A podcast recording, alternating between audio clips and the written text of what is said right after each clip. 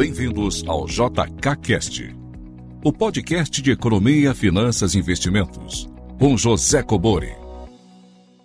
Sejam todos muito bem-vindos a mais um episódio do JKCast. Se você não é inscrito no canal, inscreva-se e ative as notificações para ser avisado sempre que eu postar um novo conteúdo.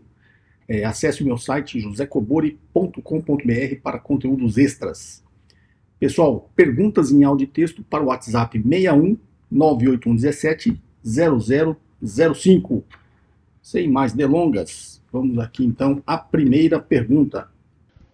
Olá, Cobori, boa tarde. Quem fala aqui é Nicolas de São Paulo. Ainda sobre o caso Americanas, tem uma coisa que me intriga, que é como que todos os bancos, não somente um, mas todos os bancos não conseguiram consolidar a visão de empréstimo nas duas pontas. Eventualmente, de um lado, empréstimos tradicionais, financiamentos a, americanas, e do outro lado, os financiamentos do risco sacado, que eram para mim também para as americanas. Então, o, o, banco, com certeza, consegue ver isso nas duas pontas, porque no final é um cliente único. E a soma dos dois 1 mais 1 dá 2, portanto a dívida é 2 e a, dívida não seria 1. Como é que se explica isso? Bem, vamos lá, Nicolas, de São Paulo, capital. Nicolas, é, essa é uma grande intriga, né? Acho que eu comentei em algum vídeo, mas comento com as, com as pessoas com conversa, como é que os bancos realmente não sabiam disso, né? Você pegar lá os três, quatro maiores credores é, da Americanas, os bancos, o sistema financeiro sabe, né? Quanto que a empresa está devendo no sistema como um todo é, de não desconfiar, né? Que pô, se ele está devendo, sei lá, 60% que ele deve é só para mim, ele, será que ele não deve para os outros, né? Mesmo fazendo essa continha que você falou, nesse né, consolidado, é, é, de se estranhar.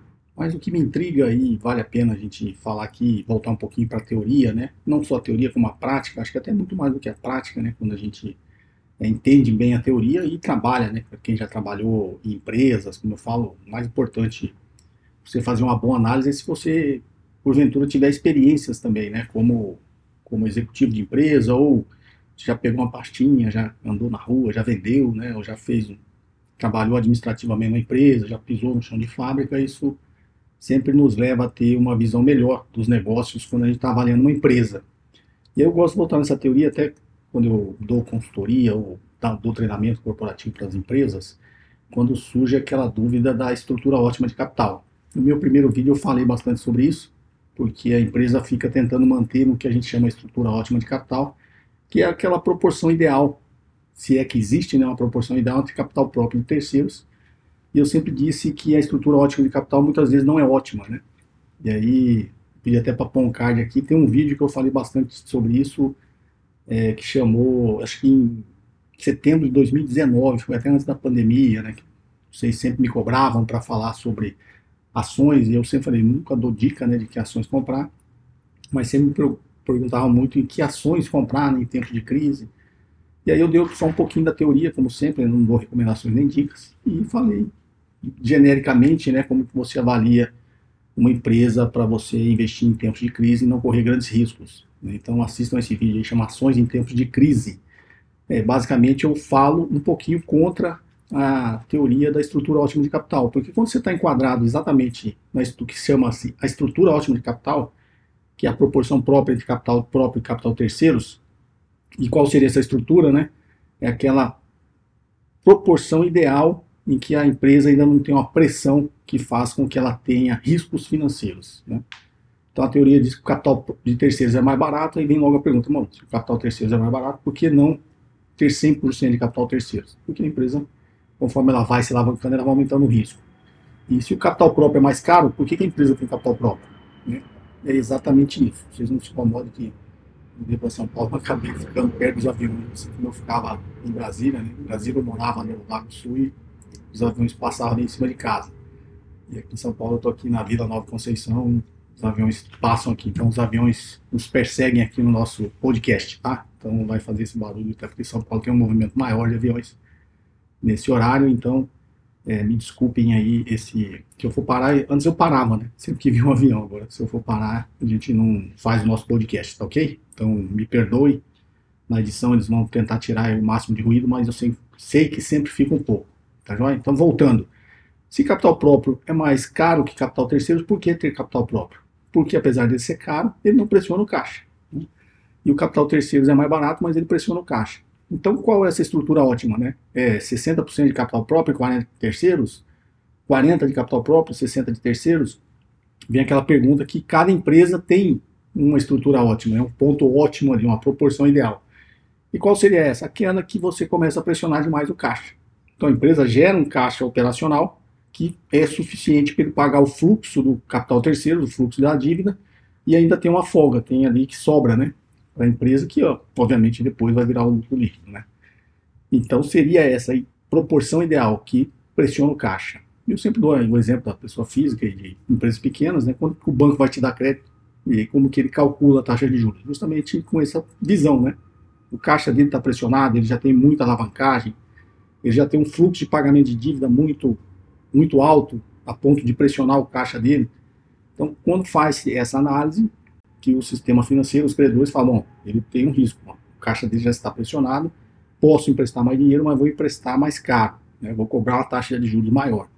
E quando todos os credores começam a fazer isso, o custo de capital terceiro começa a ficar mais caro, e aí aquela estrutura deixa de ser ótima, porque o custo do capital terceiro sobe e o custo de capital próprio sobe porque a empresa ficou mais arriscada, né? Os acionistas vão querer um retorno maior para investir naquela empresa. Então, nesse momento, o nosso chamado WACC, custo médio ponderado capital, volta a subir e a empresa sai da estrutura ótima de capital. Essa é uma parte da teoria. A outra é, você está na estrutura ótima de capital, você está bem, você não tem, está ali, seu caixa está pressionado, mas acontece um, uma inversão no, no cenário econômico, né? Na crise, vem uma crise financeira, ou vem uma crise, como sempre tem um ciclo, né, recessão e expansão da economia, vem um ciclo de recessão lá, de crise, o que, que acontece? As empresas vendem menos. Quando elas vendem menos, num cenário de pouca atividade econômica, de altas taxas de juros, você vende menos, você gera menos caixa operacional. Então, automaticamente, você também está desenquadrado da sua estrutura de capital, porque agora o seu caixa operacional não é suficiente para pagar o fluxo da dívida, você se sente pressionado, o seu, seu caixa está né, tá pressionado pelo fluxo da dívida, você passa a ser uma empresa mais arriscada também. Então tem todas essas nuances. Por que, que eu citei novamente essa teoria? Porque na Americanas, os bancos, os credores estavam prestando dinheiro para a empresa, já estava vendo um nível de alavancagem muito alto na empresa, e eles tinham que ter feito essa análise teoricamente simples. A empresa gera caixa operacional suficiente para pagar o fluxo da dívida, para pagar o nível de alavancagem financeira que ela tem?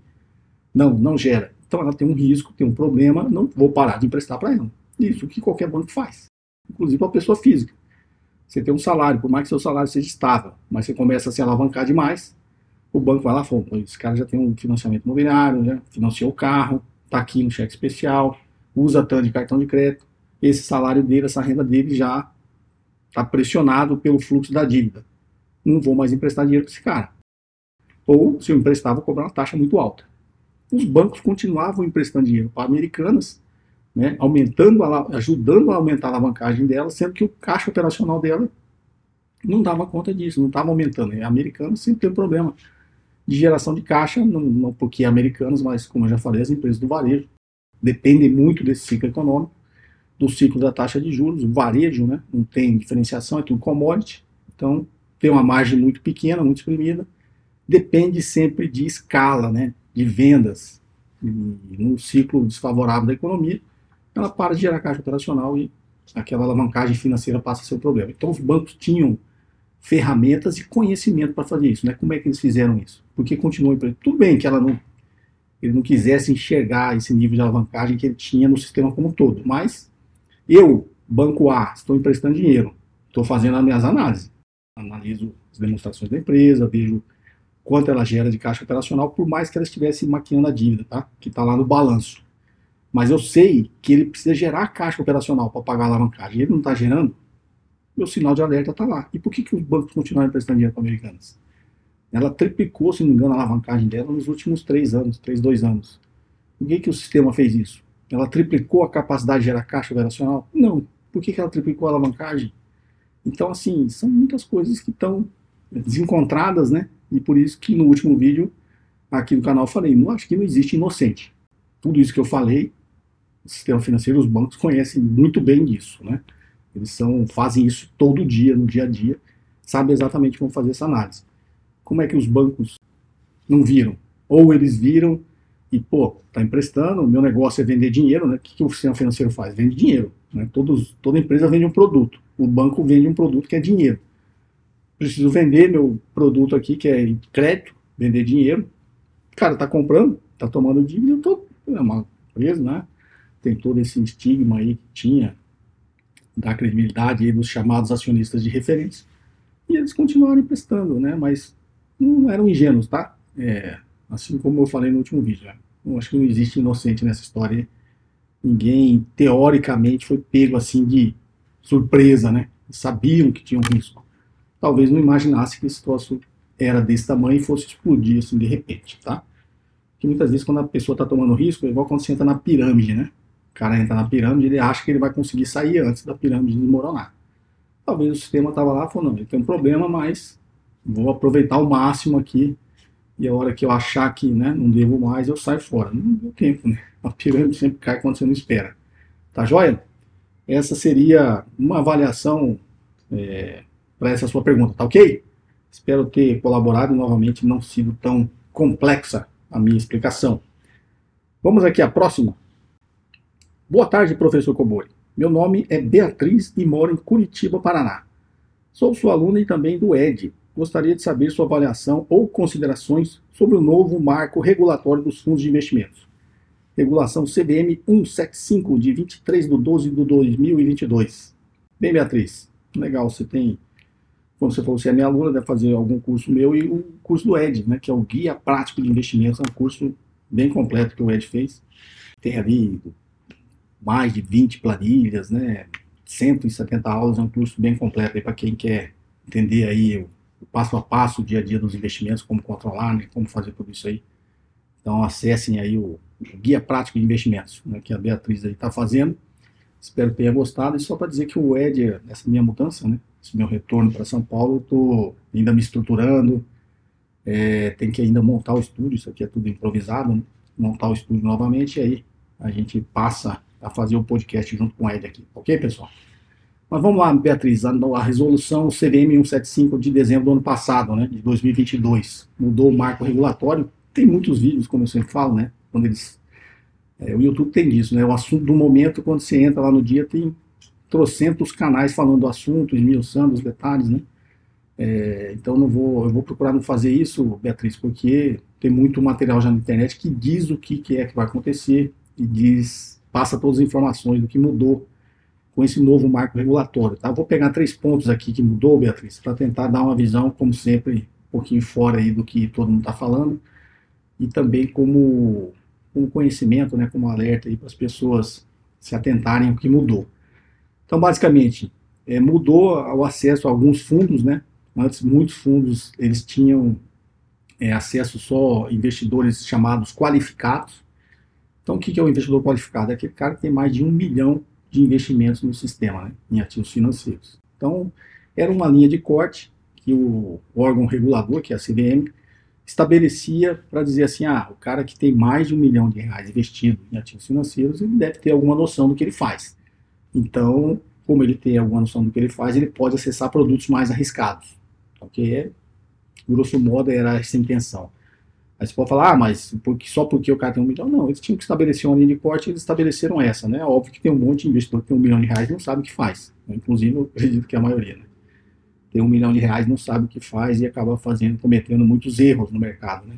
Mas tinha que ter uma linha de corte, eles colocaram essa para proteger principalmente os pequenos investidores, né? Que eles estão começando, ainda tem pouco patrimônio, para que eles não entrem aí desavisadamente em fundos de muito risco e percam todo o dinheiro. É, tem aquele pessoal que é contra, ah, mas o Estado não é babá, né? O Estado não tem que ser cuidador né, do que o outro faz, o outro tem que ter liberdade. Cada um tem sua opinião. Eu acho que é válido você proteger os pequenos investidores, porque geralmente quando a pessoa faz besteira, ela acha que está fazendo certo. E aí ela vai, não, podia ter acesso, que, que o órgão regulador não permite, só porque eu não tenho um milhão. E as, as pessoas vão lá e faz besteira, né? Até quem tem um milhão faz besteira, imagina quem está começando agora, né? Então a, o objetivo do órgão regulador é esse. Agora mudou. Então fez aí o que essa galera sempre criticou. A CVM permitiu acesso aí a fundos que investem em ativos internacionais, acessar investidores do varejo, né? ou seja, você não precisa mais ser investidor qualificado para acessar isso. Os fundos de três pontos, né? os fundos de direitos creditórios, que eu vou explicar aqui, que são os FDICs, e investimentos em fundos que compram diretamente criptoativos, né? criptomoedas. Então, é, antes podia comprar só através de outro fundo, né? então era um fundo de cotas de outros fundos, agora pode comprar diretamente. Então, se eu for citar três pontos aqui que eu gostaria de chamar a atenção, são esses. Tá? É, fundos de investimento em direitos creditórios, FDICs. Isso agora, como eu sempre dou o exemplo, né? Investidor qualificado, todos nós, né, todos os investidores, inclusive os profissionais qualificados, os grandes fundos, os bancos, não estavam comprando dívida da Americanas. A dívida da Americanas era a classificação AAA, ou seja, considerada a debênture, lá, a emissão de dívida de menor risco. E deu no que deu, né? Todos os fundos, praticamente a maioria dos fundos, né, tinham alguma proporção do patrimônio investido em debêntures da Americanas né, e acabou sofrendo é, esse revés aí na sua rentabilidade e alguns que estavam muito expostos perderam muito dinheiro, tá? Então, por que, que eu chamei essa atenção? Porque você, os investidores qualificados, né, os super qualificados, estavam comprando esse tipo de dívida e, e aconteceu isso. Agora, imagina você comprar um fundo, um direito creditório, né? Então, na escala de risco, direito creditório é de mais alto risco. O que, que é de menor risco? Título público federal, ativo livre de risco. Depois, títulos emitidos aí pelas instituições financeiras, né, CDBs, né, também tem um risco maior, já não é livre de risco, tem um pouco de risco maior, você corre um risco de comprar. Né, depois vai indo, vai na escala, é, emissão de dívida privada, como as debêntures, tem um risco maior. Então, na escala vai aumentando o risco, tem que aumentar o retorno. Você só investe em um ativo maior risco se você tiver uma possibilidade de um retorno maior. E o FDIC está lá no de alto risco. O que é o FDIC? É um direito creditório. É um recebível, né? É alguém alguma empresa que tem um recebível e quis antecipar aquele recebível, vendeu, vendeu para uma instituição financeira, ou vendeu para algum, algum outro tipo de investidor. Esse investidor foi lá, deu um desconto, colocou dinheiro lá na frente do negócio é, e fica com aquele direito creditório para receber. Como ele deu um desconto alto, ele vai receber, se ele conseguir receber, ele recebe e, obviamente, vai ter um retorno muito maior que se investisse em qualquer outro tipo de, de ativo de renda fixa. Então ele tem muito risco. Como eu estava comparando, se o da Americanas, né, que é o AAA, tem risco, imagine você comprar direito, um fundo que compra direitos creditórios de empresas pequenas, empresas muitas vezes de capital fechado, até pior do que isso, né, é, crédito que, que já está ali praticamente sem receber, o cara vai lá e compra, sei lá, por 30% do valor de face, esperando receber os 100%, ele sabe que não vai receber todos, mas na média do que ele receber vai dar uma boa rentabilidade. Né? Alguns ele não vai receber, outros ele vai conseguir receber, os que ele conseguir receber tem 70% de retorno, e na média ele vai ter um retorno muito maior. Então imagina você estar tá num fundo desse, né, de direitos creditórios. Você não tem nem como medir o risco direito, tá? É, isso é, eu diria para você, alguém pode falar algo contra, mas você não consegue medir exatamente o risco de um direito creditório, de um recebível de uma empresa de capital fechado ou de uma empresa que você nem conhece, né? Você não conseguiu, não conseguiram medir o risco da Americana. Né? Se a Americanas conseguiu, né, com o tamanho que ela tem, fazer isso e enganar todo mundo, né? Todo mundo teoricamente achar que não tinha risco. É, aconteceu isso, imagina você comprar um, um fundo de direito creditório que comprou um recebível lá da empresa ABCD e você não tem a menor condição de avaliar o risco desse, desse recebível, desse direito creditório. É, então, por isso ele era, só tinha acesso a investidor qualificado, que também não conseguiria classificar esse tipo de risco. Imagina o pequeno investidor, né? Que tem lá mil reais, dois mil, que ele guardou e quer investir num fundo para ter uma rentabilidade maior. E acessa um fundo direito, um FDIC desse, com uma possibilidade muito alta né, de perder dinheiro. Então, esse é um outro ponto que eu gostaria de chamar a atenção, que tem que sim, né, prestar atenção, não é só porque a CDM agora vai permitir, que você vai correndo acessar esse tipo de fundo. Tá? Saiba que ele tem um risco muito grande, muito grande, e a grande maioria dos investidores não consegue né, avaliar o risco de uma maneira, digamos, mais precisa. Né? Pode ter alguns que têm um risco maior, mas têm garantias reais, tem um monte de coisa, mas mesmo assim é difícil se avaliar. Tá? E fundos que investem direito em criptoativos, criptomoedas, vocês sabem a minha opinião sobre isso. Né? Então, é, Eu acho que tem um risco muito grande embutido nisso aí. E o investidor de varejo também não vai saber avaliar esse risco. Então ele está colocando o patrimônio dele é, ali numa coisa, num ativo, num fundo que é, ele não deveria. Né? O pequeno investidor, principalmente, né? se você tem. É porque tem uma, uma contradição. Né? O cara que tem pouco, ele acha que só vai crescer aquele patrimônio se ele tiver uma rentabilidade muito melhor do que um, uma rentabilidade livre de risco, né?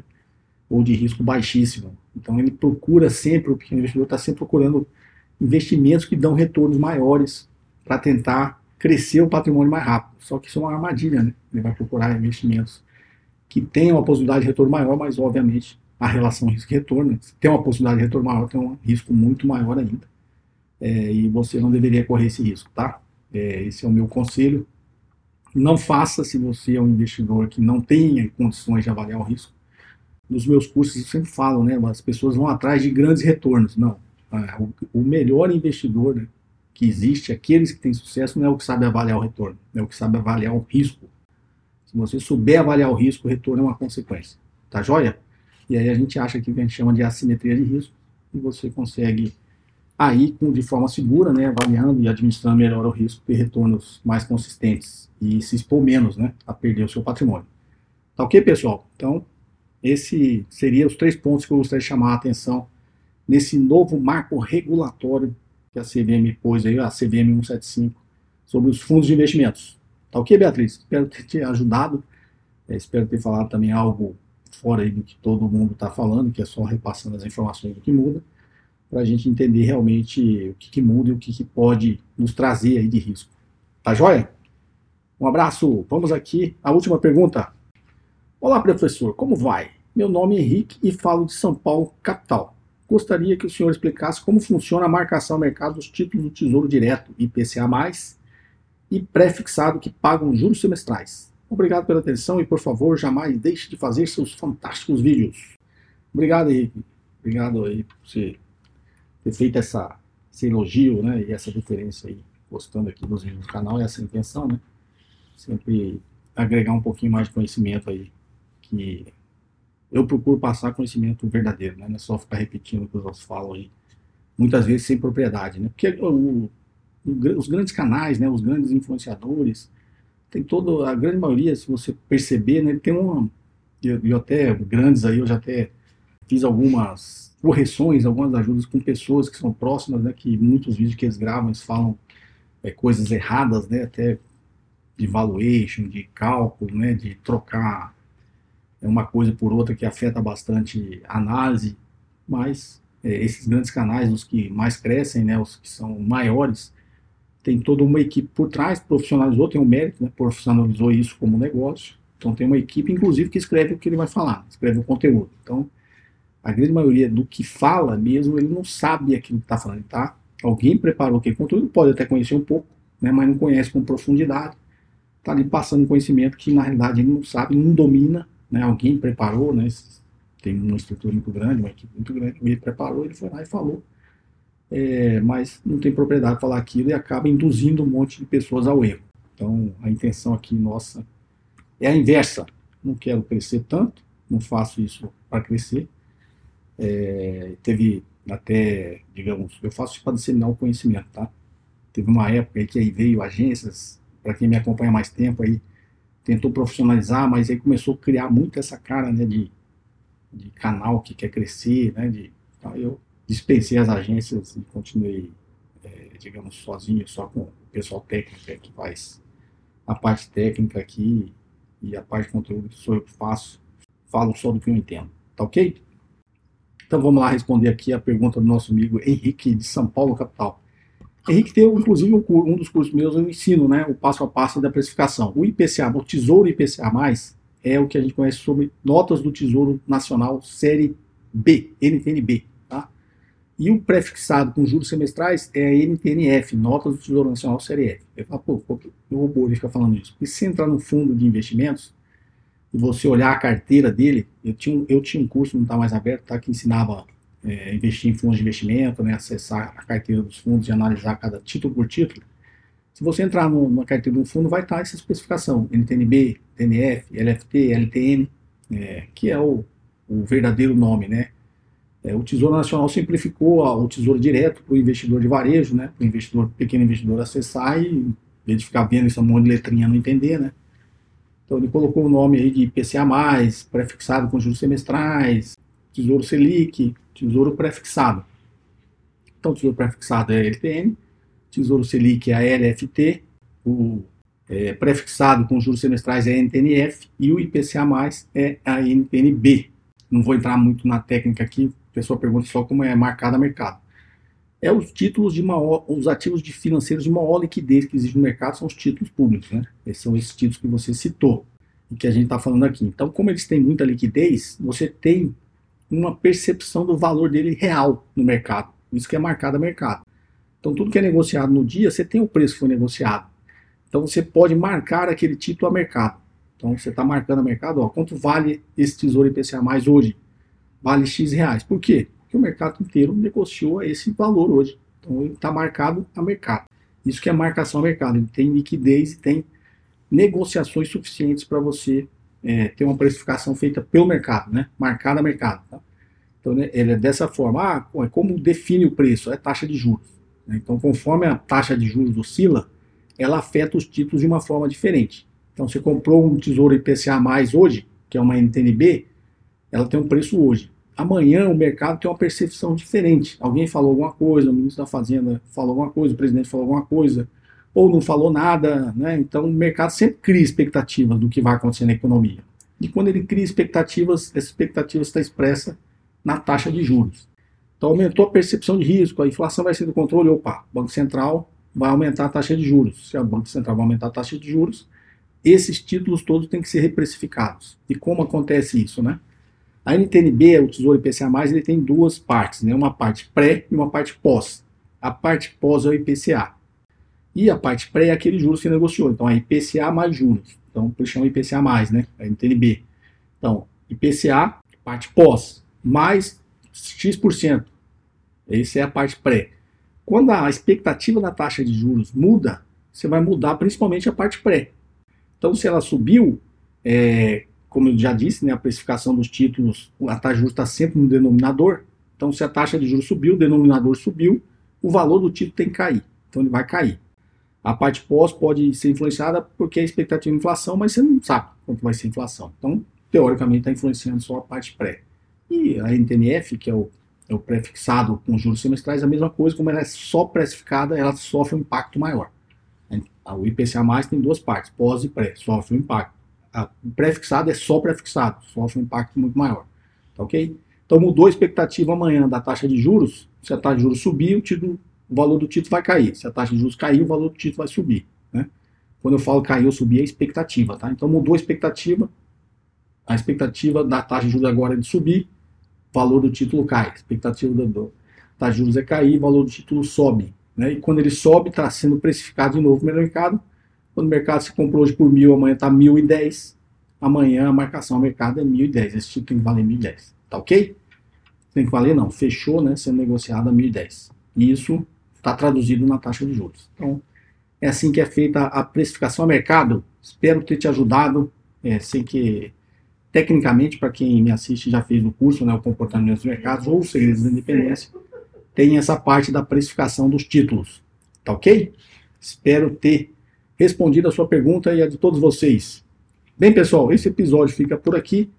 Espero ter ajudado a todos. Perguntas em áudio e texto para o WhatsApp 61 98117 0005. Perguntas entre 40 segundos e um minuto. Para acessar conteúdos extras, acesse o meu site josecobori.com.br. Um forte abraço e até o próximo episódio. Você ouviu mais um episódio de JK Cast, o podcast de economia, finanças e investimentos com José Cobori.